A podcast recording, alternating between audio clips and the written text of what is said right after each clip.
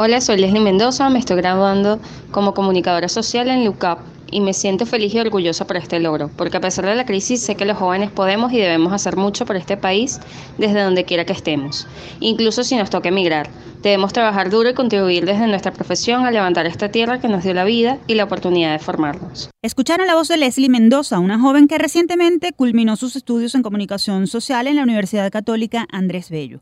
Como ella, hay miles de muchachos que concluyen su preparación académica y que lamentablemente se ven forzados a abandonar su país en medio de la más severa crisis de la historia de Venezuela. Sin embargo, hay algo que va más allá de la crisis y es el deseo de estos muchachos de seguir formándose para ser quienes más adelante ayuden a la reconstrucción de Venezuela.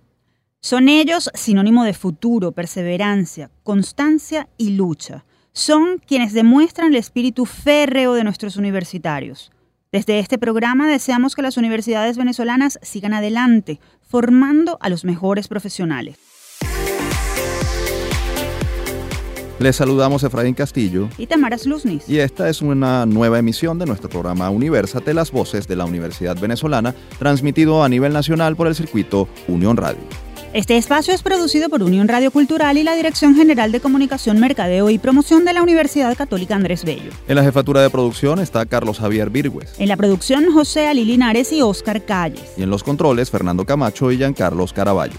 Como siempre y antes de comenzar, les recordamos nuestras redes sociales. En Twitter e Instagram somos arroba Universate Radio y nuestro correo electrónico es producciónuniversate.gmail.com. Los episodios anteriores de nuestro programa pueden ser descargados en la plataforma iVox, se deletrea IVWX. Allí somos Producción Universate. También pueden ingresar a elucavista.com y darle clic al micrositio de Universate. Ya saben que pueden escucharnos todos los sábados a la una de la tarde con repetición los domingos a las 11 de la mañana a través del circuito Unión Radio a nivel nacional y por el canal 980 de DirecTV. Nuestra emisión comienza con un breve repaso por algunas de las noticias más destacadas del mundo universitario venezolano. Actualidad universitaria. Empezamos con buenas noticias porque la Academia Nacional de la Historia designó a sus nuevas autoridades para el periodo 2019-2021. En el proceso resultó electa la profesora Carol Leal Curiel como nueva directora de la institución. Leal Curiel se ha desempeñado como directora del Instituto de Investigaciones Históricas Bolivarium de la USB Asimismo, es profesora jubilada del Departamento de Ciencias Sociales de esa institución, además de investigadora y catedrática en el posgrado de Ciencias Políticas de esa misma casa de estudios. En la junta directiva la acompañan los profesores Edgardo Mondolfi Guidat como primer vicedirector, Inés Quintero como segunda vicedirectora y Gustavo Bahamonde como vicedirector secretario mientras que la profesora Catalina Banco fue designada como vicedirectora administrativa, Manuel Donís Ríos como vicedirector de publicaciones y el profesor Tomás Estraca como vicedirector bibliotecario archiver. De Caracas nos vamos al estado Guárico, donde la Universidad Nacional Experimental de los Llanos Centrales Rómulo Gallegos, UNERG, comenzó recientemente las actividades académicas de cuarto nivel en la especialización en gestión de políticas públicas. Tal programa académico se creó luego de que se determinara la necesidad en la entidad llanera de formar gerentes, coordinadores, jefes y supervisores de todas las instituciones estatales en materia de administración pública. Asimismo, el vicerrector administrativo de la UNERG, Juan Montenegro, resaltó la importancia de dotar a los servidores públicos de herramientas metodológicas que les permitan diseñar, implantar y evaluar políticas sociales, persiguiendo el objetivo estratégico de la participación de los miembros de distintos grupos sociales. Y de Guárico nos trasladamos al estado Trujillo, donde miembros de la comunidad universitaria del núcleo Rafael Rangel de la Universidad de los Andes, NUR ULA, dieron inicio a un proyecto de autogestión como estrategia para enfrentar la problemática del transporte estudiantil. La iniciativa consiste en la recaudación de fondos a través del aporte que pueden hacer los estudiantes, profesores, personal administrativo y otras personas interesadas del equivalente al monto de uno o dos pasajes semanales del transporte público para establecer un fondo que permitirá reparar los buses que prestan servicio a la comunidad universitaria de la ULA en Trujillo. La información fue dada a conocer por su creador, el coordinador administrativo de esa sede, Jairo Morales, quien explicó que cada donación queda registrada con nombres, apellidos, cédula de identidad, cantidad abonada y firma en un libro resguardado en la coordinación administrativa para hacer totalmente transparente este asunto. Explicó que cientos de alumnos se verán beneficiados porque la intención es seguir prestando el servicio de transporte a los estudiantes que residen en varias zonas del estado, incluyendo Villa Universitaria, Valera y la capital, Trujillo. Morales invitó a la comunidad universitaria y a todos los amigos de la ULA que deseen colaborar a escribir a los correos jairomorales.hotmail.com y jairomoralesc.gmail.com o comunicarse al teléfono 0416-471-7340, donde serán atendidos por la coordinación administrativa del NUR. Y a propósito de esto, está con nosotros vía telefónica el profesor Jairo Morales. Él es médico veterinario egresado de la Universidad Nacional Mayor de San Marcos en Lima, Perú,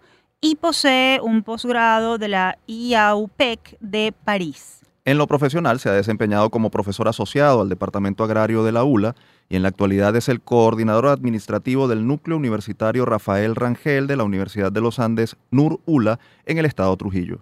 Bienvenido, profesor. Gusto tenerlo con nosotros vía telefónica. Gracias por atendernos. Muchas gracias a ustedes. Profesor, ¿cómo y por qué surgió esta iniciativa de recaudar fondos para reparar buses que prestan servicio a la comunidad, a la comunidad estudiantil? La razón es que el, núcleo universitario Rafael Rangel, eh, que queda en eh, la villa universitaria del Prado, en el municipio Pampanito, queda alejado de los centros, de los centros poblados más importantes, como Valera, Trujillo, y generalmente pues donde está la mayor masa estudiantil, e incluso también la parte los trabajadores que hacen vida en la universidad. Y había que de alguna manera prestarles este servicio. Es importante para que ellos se mantengan en la, en la universidad, para que puedan asistir muchas veces a clases. Ahora, ¿cuál es la situación de las unidades de transporte que prestan servicio en el núcleo eh, Rafael Rangel de la ULA? Eh, hasta este momento, eh, ¿en qué situación se encuentran?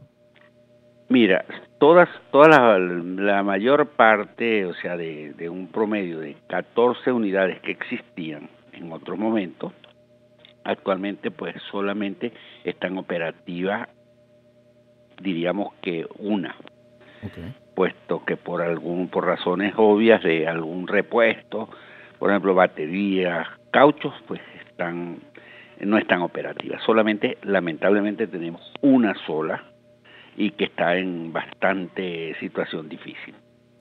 Profesor, eh, sin duda este tipo de iniciativas es muy importante porque podría contribuir a reducir la deserción. ¿Cuántos estudiantes se van a ver beneficiados?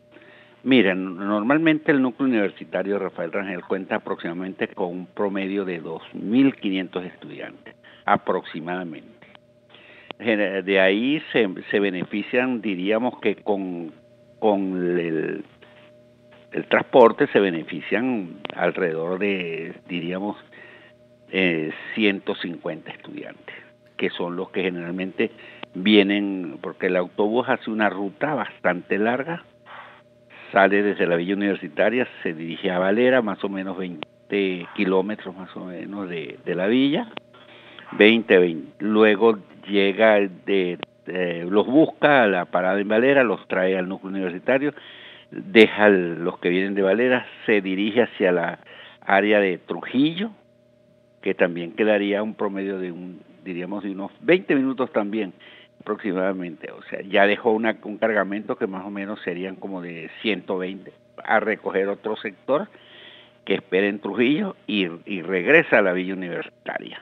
Ahora, profesor, ¿cuál ha sido la receptividad de la, de la comunidad universitaria y de la comunidad trujillana ante esta eh, iniciativa? ¿Cuánto han logrado sensibilizar a la, a, la población respecto a, a donar ese, ese día de transporte o esa semana de transporte. Sí, en, razón del costo de los pasajes, lo que representa para ellos, mira, parece mentira, no ha tenido mayor receptividad.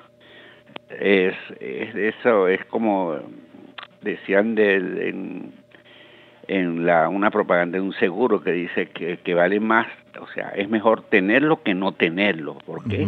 Porque realmente eh, resuelve una situación, pero lamentablemente no ha tenido no ha tenido acogida, o sea, hay mucha eh, pareciera ser desidia, no tienen no tienen realmente una un sentido de, de, la necesidad, a pesar de que resuelve bastante, porque un pasaje de esos, cada pasaje en promedio está de diríamos, y un mil, mil, mil bolívares.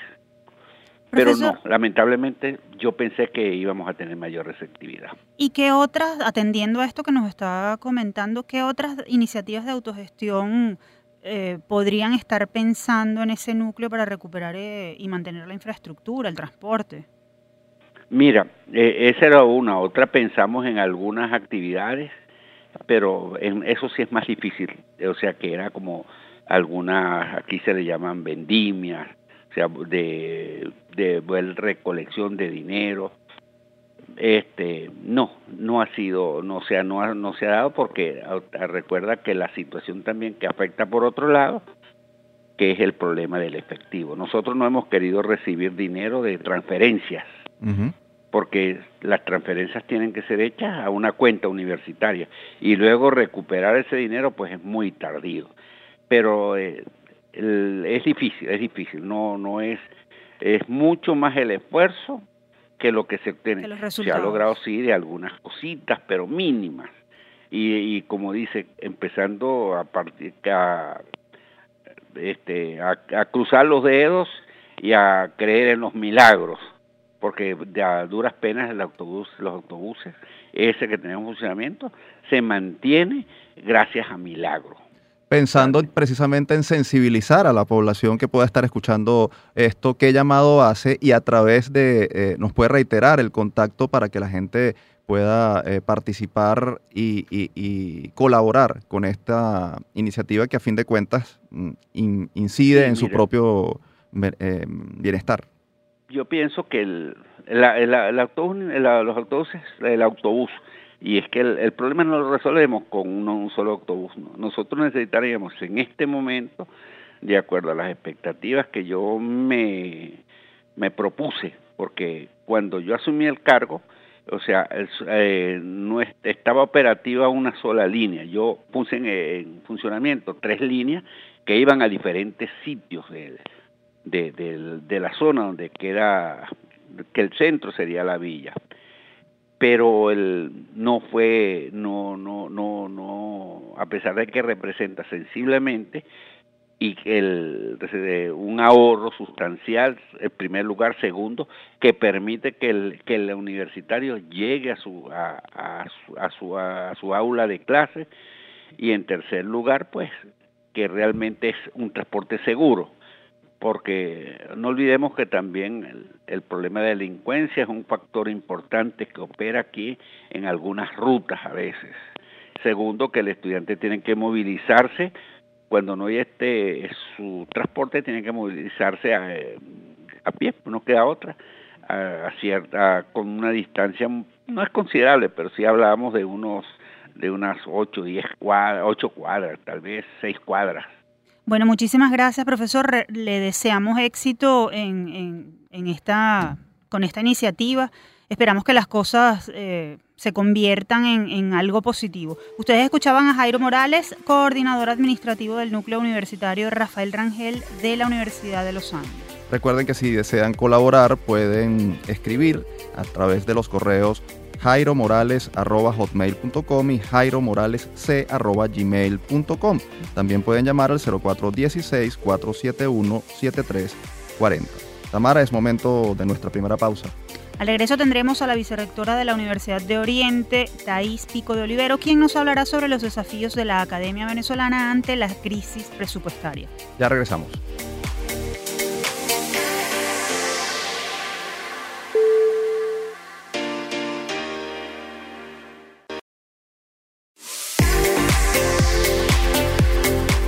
Estamos de vuelta con nuestro programa Universate, las voces de la Universidad Venezolana por el circuito Unión Radio. Les acompañamos Efraín Castillo y Tamara Sluznis. Recuerden que pueden seguirnos a través de nuestras redes sociales. En Twitter e Instagram somos arroba Universate Radio. Y es hora de conocer cómo las universidades enfrentan la crisis que atraviesa el país en nuestra próxima sección. Desde el campus. Recientemente, la Comisión de Presupuesto del Núcleo de Vicerrectores Administrativos de las Universidades Nacionales del país emitió un comunicado denunciando la asfixia financiera que tiene en jaque a las casas de estudio. En el documento, los vicerrectores administrativos aseguraron que las instituciones autónomas no han recibido de parte del Estado los recursos que necesitan para gastos de funcionamiento, con lo cual se han producido paralizaciones de carreras en distintas instituciones, se ha disminuido el ritmo de trabajo y no se han podido reponer equipos e insumos necesarios para las actividades docentes. Para hablarnos de esta situación y de lo que puede pasar en el próximo semestre que arrancará en septiembre, está con nosotros la profesora Thais Pico de Olivero. Ella es presidenta de la Comisión de Presupuesto del Núcleo de Vicerrectores de Universidades Nacionales. También es ingeniero industrial y magíster en ciencias administrativas, egresada de la Universidad de Oriente UDO. Es además doctora en gerencia de la Universidad de Yacambú. Dentro de la Universidad de Oriente ha desempeñado diversos cargos administrativos, entre ellos directora general de presupuesto, gerente de Fundaudo, coordinadora general de administración y en la actualidad, como dijimos, es vicerrectora administrativa de esa institución. Un gusto tenerla en nuestro programa, profesora, bienvenida. Gracias, igual a ustedes y muchísimas gracias por este contacto para Unión Radio. Profesora, vamos a entrar de una vez en materia. En el comunicado que emitió la Comisión de Presupuestos del Núcleo de Vicerrectores Administrativos, ustedes aseguran que las universidades nacionales están atravesando la peor crisis de su historia. ¿Por qué es tan grave esta situación? ¿Qué está ocurriendo y qué cifras maneja usted al respecto? Bueno, la situación este año es mucho más crítica que cualquier año anterior aun cuando anualmente los presupuestos que son asignados a todas las casas de estudios del país son insuficientes para cubrir las necesidades y proyectos que tienen todas las universidades, este año realmente la situación es mucho más crítica por cuanto el presupuesto asignado en muchísimas universidades eh, apenas alcanzaba en algunas un 11%, en cuanto a funcionamiento se refiere, un 30%, un 28%, cifras totalmente irrisorias en la asignación por cuanto no cubrían las expectativas y realmente las necesidades de las universidades para la investigación, para la extensión y para la docencia en particular, que es uno de nuestros pilares fundamentales, la formación y educación de nuestros estudiantes. Eh, hay universidades que apenas este año, con los recursos asignados para gastos de funcionamiento, apenas podían cubrir un máximo de tres meses Habemos otras universidades, como la Universidad de Oriente en particular, que solamente tenía recursos asignados en gastos de funcionamiento para el primer mes del año, es decir, para el mes de enero. ¿Cómo han podido funcionar entonces el resto mm, del semestre? Porque ya estamos a más de la mitad del año y, y bueno, la situación mm, que usted describe es dramática. Es bastante dramática, sobre todo si hablamos de que a la fecha la tesorería del presupuesto corresponde al presupuesto eh, ordinario, del presupuesto ley, como llamamos a nivel presupuestario, asignado para este año, apenas ha mandado a algunas universidades la primera quincena de enero de funcionamiento y en otros casos menos del 50% de la primera quincena.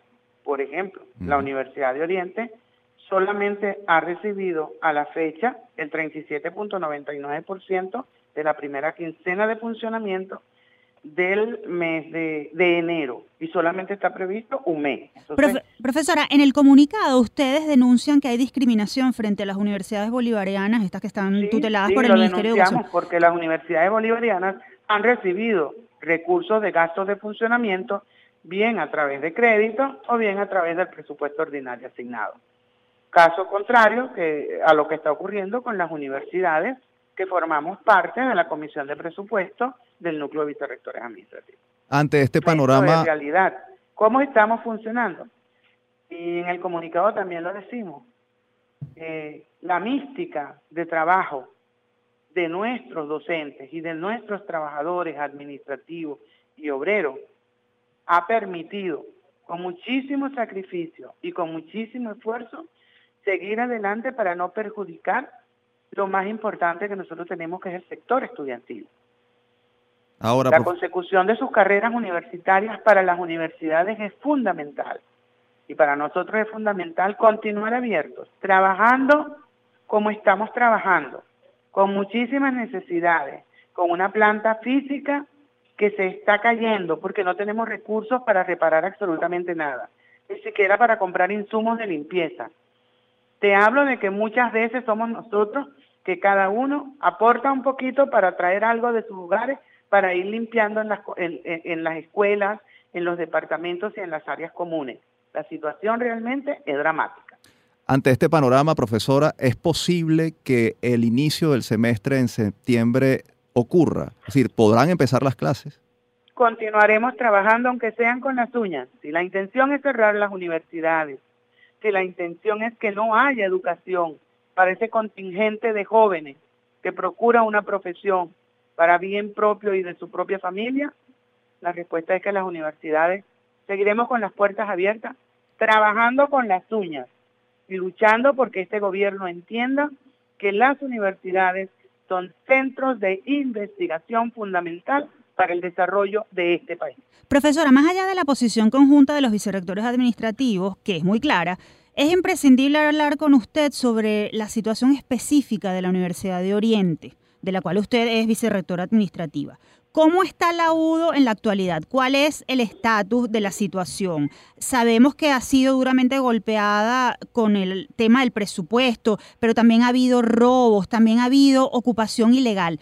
¿Cómo van las cosas en la? Bueno, los robos en la Universidad de Oriente son nuestro pan de cada día.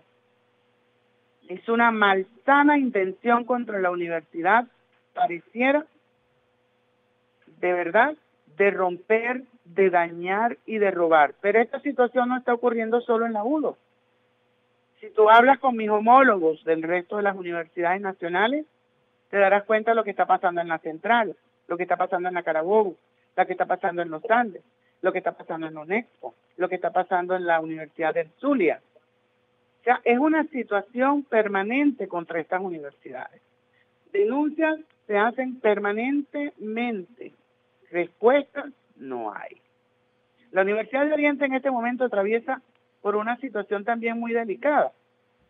Ustedes saben, como es del conocimiento público, que tenemos una toma de las instalaciones del edificio rectorado de la universidad. ¿Verdad? Así sí. Esa situación deriva desde el 30 de abril de ese año. Por cierto, yo estaba dentro de las instalaciones cuando se produce la toma. ¿ok?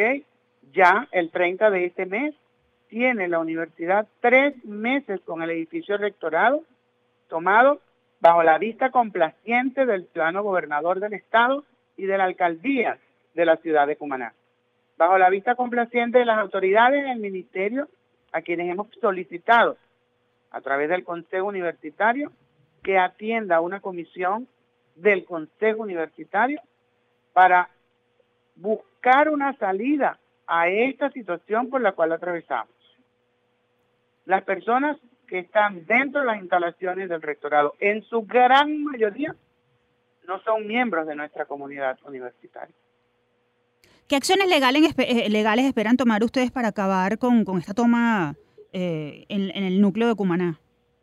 En el rectorado, ni siquiera es el núcleo de Cumaná. Nosotros tenemos en Cumaná el núcleo de Sucre y aquí tenemos las oficinas principales de las autoridades rectorales, desde donde surgen todas las políticas académicas y administrativas hacia nuestros cinco núcleos y hacia nuestras cuatro extensiones en todo el oriente venezolano.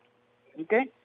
Eh, ¿Qué diligencias legales hemos hecho o estamos haciendo o pensamos hacer? Hemos hecho todas las diligencias y las denuncias formales ante las instancias pertinentes y ante las instancias correspondientes. La respuesta hasta la fecha ha sido nula. Por eso hablo de complacencia porque no dan respuesta a lo que es el secuestro de unas instalaciones que se están deteriorando y que no son privadas, son instalaciones del Estado venezolano. Ahora, profesora, pensando en el hecho de mm, que nos han señalado otras autoridades universitarias de la política estatal mm, que pareciera estar dirigida a mm, restringir el funcionamiento de las universidades nacionales y pensando en las opciones que ustedes pueden poner en marcha para revertir esta situación, ¿qué eh, van a hacer para mm, seguir adelante? Es decir, algunas propuestas que tengan en materia de intercambio con empresa privada, con eh, la investigación, la extensión. ¿Qué, propuestas tienen en, la mesa para, seguir adelante? Los procesos de, de investigación, los procesos de enseñanza directa, los procesos de posgrados y de doctorados que dicta la universidad los procesos de extensión que tenemos en la universidad se siguen dando. Tal vez no con la misma asiduidad con que lo hacíamos antes, pero seguimos presentes y seguimos desarrollando todos nuestros proyectos. Tenemos serios problemas es en la administración central de la universidad. Estamos trabajando, cierto, pero bajo condiciones que no son las normales. Algunos en casas de familia, otros en algunas oficinas prestadas, en algunos espacios que nos permiten trabajar un rato. Profesora. Lo más importante es el capital que tenemos. Nosotros tenemos un capital humano invaluable. Y eso es lo que hace que las universidades nacionales sean lo que somos y que seamos ejemplo para muchas universidades del gobierno. Profesora, ¿qué mensaje final le da a la comunidad universitaria de Oriente y realmente de todo el país para mm, defender a las instituciones de educación superior autónomas, a pesar de todo lo que están atravesando? Lo más importante que tiene un individuo es la libertad, es la autonomía. Y nosotros no podemos perder esos conceptos cuando hablamos de una universidad libre, plural y democrática, donde todos los pensamientos caben y donde la discusión y el discernimiento del conocimiento, es lo más importante. Los trabajadores universitarios debemos seguir adelante y luchando por mantener el prestigio de nuestras instituciones de educación universitaria. Lo más importante que tenemos nuestro capital humano y somos nosotros los que hacemos universidad. La universidad no son cuatro paredes, la universidad no es un edificio la universidad, la hacemos nosotros y juntos lograremos en un mañana, no muy tarde, que las universidades de este país vuelvan a florecer como las casas más altas en cuanto a educación universitaria se refiere. Agradecidos, vicerrectora, por su tiempo y por seguir en defensa de la autonomía universitaria. Escuchaban a la profesora Thais Pico de Olivero, vicerrectora administrativa de la Universidad de Oriente, UDO es momento de hacer nuestra segunda pausa en Universate las Voces de la Universidad Venezolana. Al regreso conoceremos un proyecto de divulgación científica por Internet para toda Hispanoamérica creado por egresados venezolanos. Y más adelante sabremos cuál es la relación entre la ingeniería química y el arte del tatuaje corporal. Ya regresamos.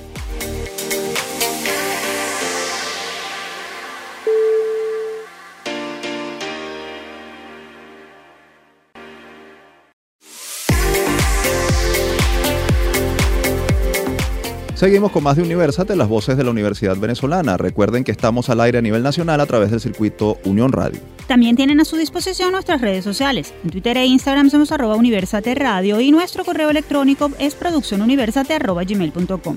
Y es momento de conocer qué está pasando más allá de nuestras fronteras en nuestra próxima sección. El mundo gira les comentamos que dos universidades latinoamericanas sellaron una alianza para promover un curso online de Bitcoin y blockchain. Se trata de una iniciativa conjunta entre la Universidad Nacional de Rosario, UNR, en Argentina, y la Unifax, Universidad Salvador, en Brasil con la finalidad de suministrar conocimientos y herramientas necesarias para desarrollar una visión amplia del mundo de las criptomonedas. Además, buscan impulsar la capacidad de evaluación crítica de este mercado financiero emergente y conocer sobre los innovadores desarrollos derivados de esta área. El curso online comenzará el próximo 13 de agosto, tendrá una duración de cuatro semanas y abordará tópicos entre los que se destacan los fundamentos e infraestructura de la tecnología de blockchain, así como aplicaciones y casos de uso de la tecnología distributiva. Y cambiamos totalmente de tema y es que 7.000 universidades de todo el mundo se unieron para luchar contra el cambio climático.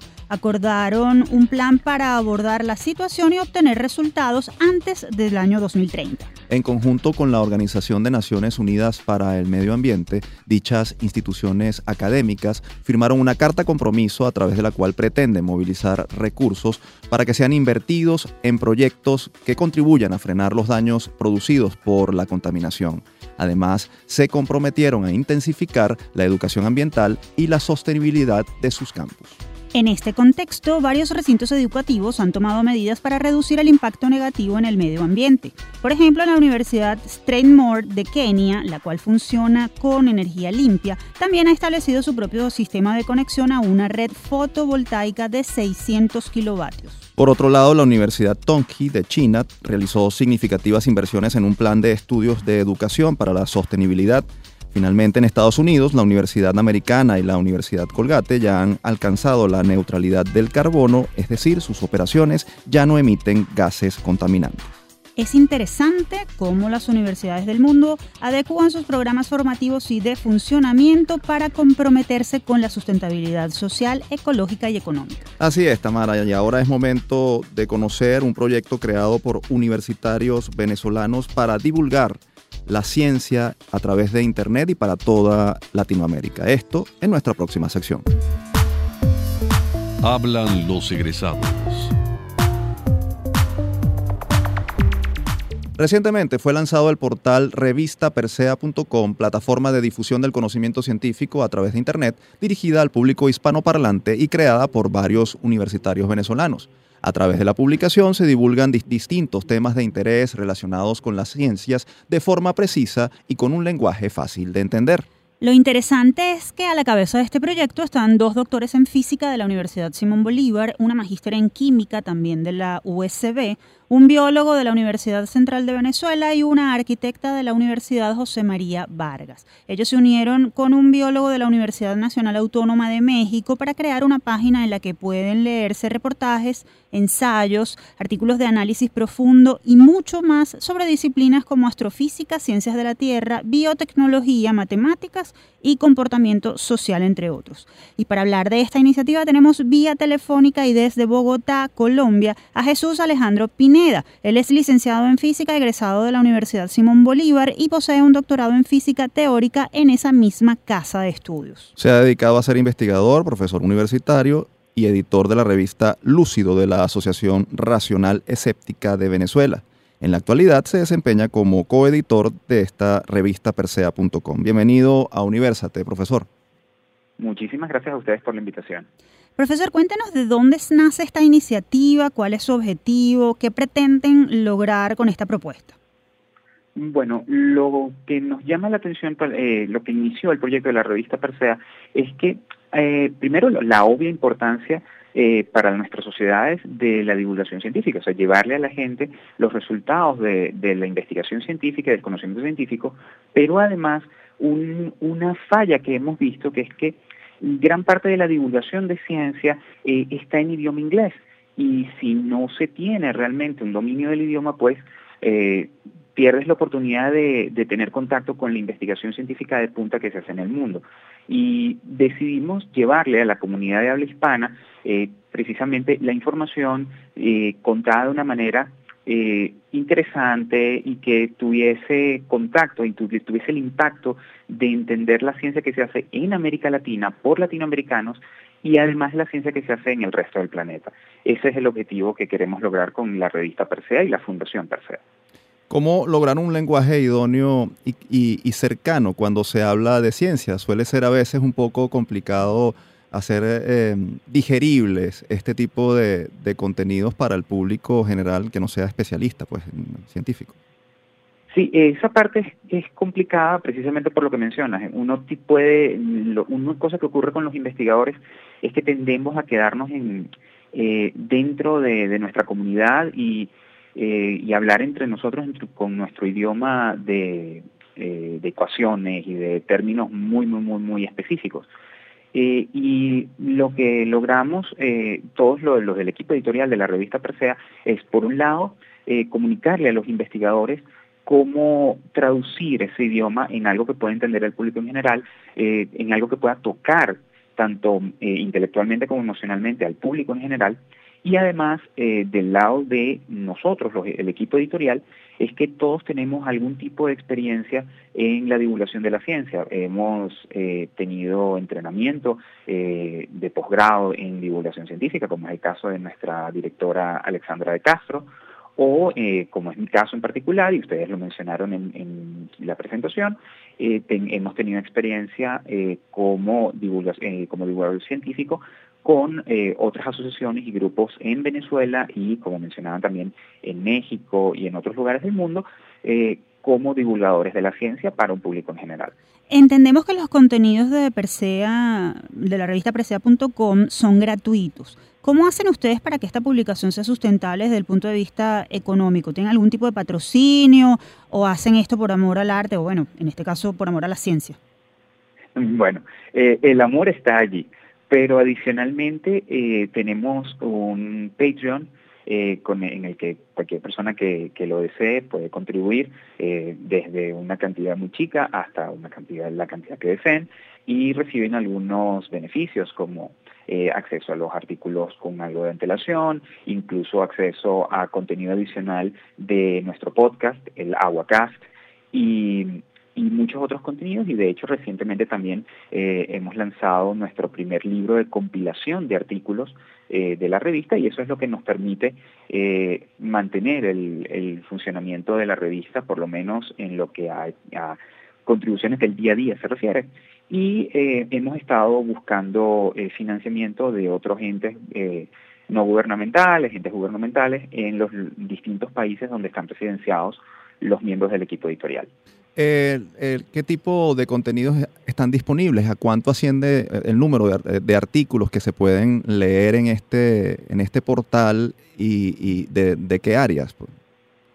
Bueno, nosotros tratamos de, tocar eh, todas las áreas de la ciencia, incluso también eh, de la ciencia, eh, de la historia de la ciencia y filosofía de la ciencia, porque la premisa con la que estamos trabajando es que la ciencia es una expresión más de nuestra cultura y recientemente cumplimos nuestro centésimo artículo, eh, que estamos, estamos extremadamente orgullosos de que en, relativamente poco tiempo hemos logrado alcanzar 100 publicaciones.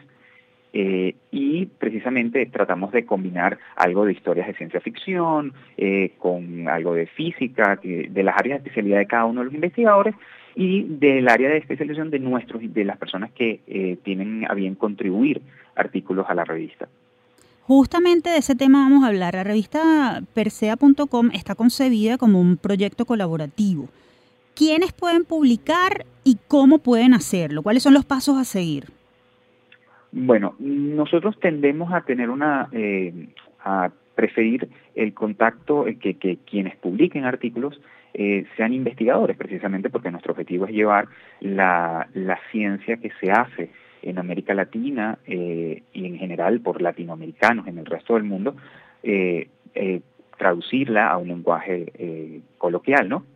sin embargo, estamos abiertos a contribuciones de cualquier tipo de, cualquier persona y se pueden contactar con nosotros a través del correo electrónico de la revista que está disponible en la página y, pueden contactar a los, miembros del equipo editorial personalmente en nuestra en nuestra página web y también pueden eh, contactarnos en todas nuestras redes sociales donde estamos como Fundación Persea. Ahora, eh, los próximos pasos o proyectos de la Fundación Persea que eh, hace posible esta, esta revista, ¿qué, esperan hacer?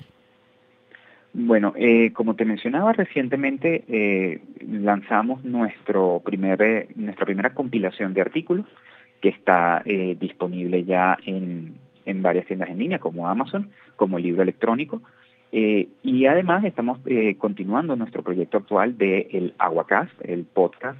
Eh, publicamos una vez al mes una entrevista con algún científico latinoamericano que se encuentre en cualquier lugar del planeta. Y además de eso, en nuestros proyectos futuros estamos pensando que cada año, desde hace ya, desde el año 2018, hemos lanzado un calendario de forma gratuita y la versión electrónica está disponible de forma gratuita y la versión física puede adquirirse eh, también desde nuestra página web eh, en la que tratamos de darle algún enfoque algún eh, llamar la atención sobre algunos aspectos de la ciencia latinoamericana.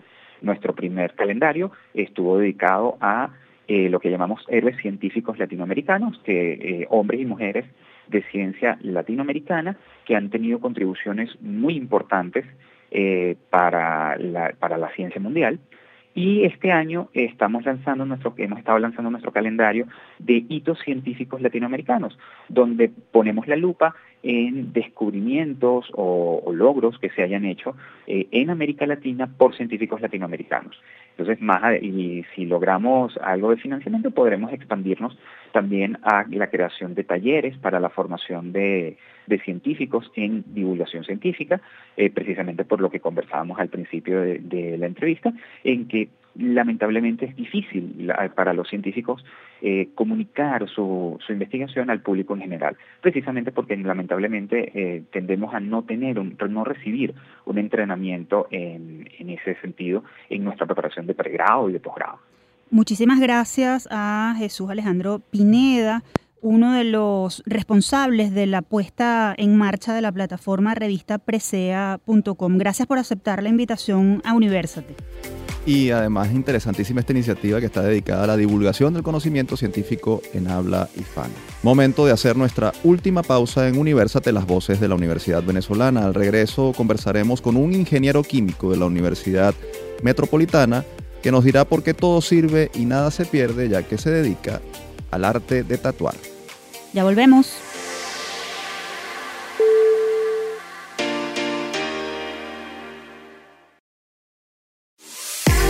Seguimos con la última parte de Universa de las voces de la Universidad Venezolana por el circuito Unión Radio.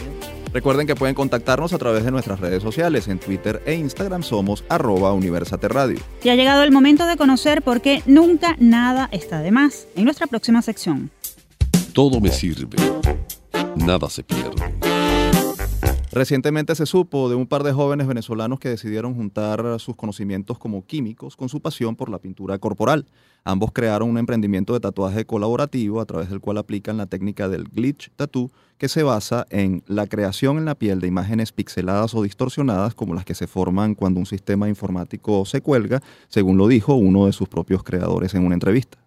Estos jóvenes son Alejandro Ruiz y Alejandra Ramírez, quienes trabajan a cuatro manos en sus lienzos humanos y curiosamente se dedican a algo aparentemente opuesto y muy distinto a la profesión en la que se formaron, la de ingenieros químicos. A propósito de esto, tenemos en el estudio a uno de ellos, Alejandro Ruiz. Él es ingeniero químico egresado de la Universidad Metropolitana en 2016. Alejandro, bienvenido a Universate. Ah, muchas gracias por el espacio. Alejandro, ¿de dónde le nació a un ingeniero químico esta inclinación por dedicarse al arte del tatuaje? Bueno, hay una historia detrás de eso. Este, yo comienzo a tatuarme a los 16 años y siempre fue algo que me llamó mucho la atención. Este, siempre dibujé, o sea, siempre estuvo esa, esa parte artística en mí. Nunca la estudié este, de manera formal, pero ahí estaba. Mientras estaba en la universidad, junto con un colega de, la carrera, hicimos una crema anestésica para los tatuajes, porque a mí me dolía mucho, pues entonces teníamos los laboratorios ahí disponibles. En ese momento este, este amigo era presidente del centro de estudiantes, entonces tenía un poquito de influencia y conseguimos los laboratorios para preparar una crema anestésica. Luego se convirtió en un emprendimiento hicimos una marca que fue bastante popular en su, en su momento y ahí fue nuestra entrada al, mundo de los tatuajes. Para muchos podrá resultar aparentemente contradictorio lo que haces, tu oficio, a lo que te dedicas actualmente, con la profesión en la que te formaste, que es la ingeniería química. ¿Crees que es realmente así? Pareciera que no, pero, pero ¿qué crees que, sucede en ese caso? ¿Sientes que hay afinidad entre tu profesión y el oficio artístico eh, al que te dedicas? Bueno, pues claro, este, yo pienso que uno al estudiar una carrera universitaria tan abstracta como la ingeniería química, donde tienes que este, hacer tantos números y entender cosas tan complicadas, luego eso se traduce a que cualquier cosa que tú quieras aprender, tratas de buscarle un algoritmo, pues tratas de, de buscarle un paso a paso para saber cómo, cómo vas a entenderlo. Tal vez este, haberme graduado de ingeniero fue lo que me dio la, confianza de, decir, mira, quiero ser artista y, así como pude, pude ser ingeniero, bueno, voy a hacer cosas buenas con el arte también. ¿Has trabajado como ingeniero químico, es decir, formalmente, eh, eh, en alguna empresa particular o directamente comenzaste con tu emprendimiento? Este, sí, mi primer trabajo fue ese emprendimiento. Eso resultó mientras yo estaba estudiando y luego un poco después. Eso tuvo que parar, dada la situación del país, los proveedores, etc. Este, pero inmediatamente después de, recibir el título, ya yo sabía que mi pasión era, era las artes. Y quería dedicarle, dedicarle un tiempo a eso. En realidad fue como una especie de prueba. Vamos a ver qué tal me va. Eres embajador del Glitch Tattoo. ¿Qué es el glitch tattoo? ¿En qué consiste esa técnica? Explícanos. Glitch tattoo es una técnica de arte digital llevada a, la piel. Esta técnica de arte digital trata de celebrar, digamos, las fallas, pues los errores en ciertas imágenes y convertirlo en algo, en algo bonito, en algo decorativo. ¿Cuánto tiempo toma trabajar por lo general en, una pieza eh, que puedas estar elaborando sobre la piel de un cliente? Bueno, hacer una generalización es un poco difícil, pues cada pieza es única y, va a llevar un, tiempo específico de cada, de cada diseño. Normalmente nosotros llamamos una sesión de trabajo, este, el día entero, que son más o menos seis horas, es lo que, lo que puedo estar sentado y lo que el cliente eh, puede aguantar, pues. ¿Qué mensaje le das a los jóvenes que se están formando en universidades, en, disciplinas académicas y que pueden sentirse atraídos con tu experiencia hacia oficios o, disciplinas que aparentemente no tienen nada que ver con, aquello en lo que se están formando? ¿Qué mensaje les das? Bueno, hoy en día en Venezuela hay mucha incertidumbre este, en el campo laboral para los universitarios que están ya recién graduados o están por graduarse este, es una oportunidad muy buena para, para que todo el mundo pueda perseguir sus sueños. Pues es más factible que les vaya bien haciendo algo que realmente les gusta y de alguna manera eso se va a conectar con lo que están estudiando. ¿Qué dicen tus padres acerca de, tu oficio? Suele pasar, o uno ha escuchado a muchas personas eh, que se dedican al arte, que estudian las carreras para complacer a sus padres o para cumplirles el requisito eh, de entregarles el título a sus familiares. ¿Pasó en eso en este caso, en el caso tuyo? Bueno, mis papás son mi, mi fan número uno. Ellos me apoyan en todo, lo que, en todo lo que hago. Obviamente estaban muy contentos que me graduara de ingeniero. Y digamos que desde que salí del colegio yo no sabía qué es lo que iba a hacer. Pues de repente caí en administración, de repente me cambié a ingeniería, de repente me cambié a las artes. Este, lo bueno que he tenido es que mis papás siempre me han, siempre me han apoyado en, lo que he querido hacer.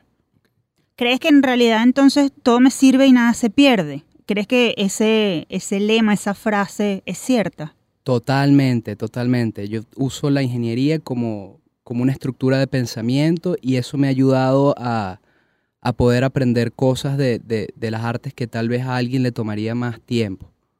Eh, no queremos perder la oportunidad de que nos hables eh, de las redes a través de las cuales pueden ponerse en contacto contigo para, para, bueno, para quienes deseen de alguna manera que el ingeniero químico eh, y artista del tatuaje pues plasme su talento en, su lienzo humano.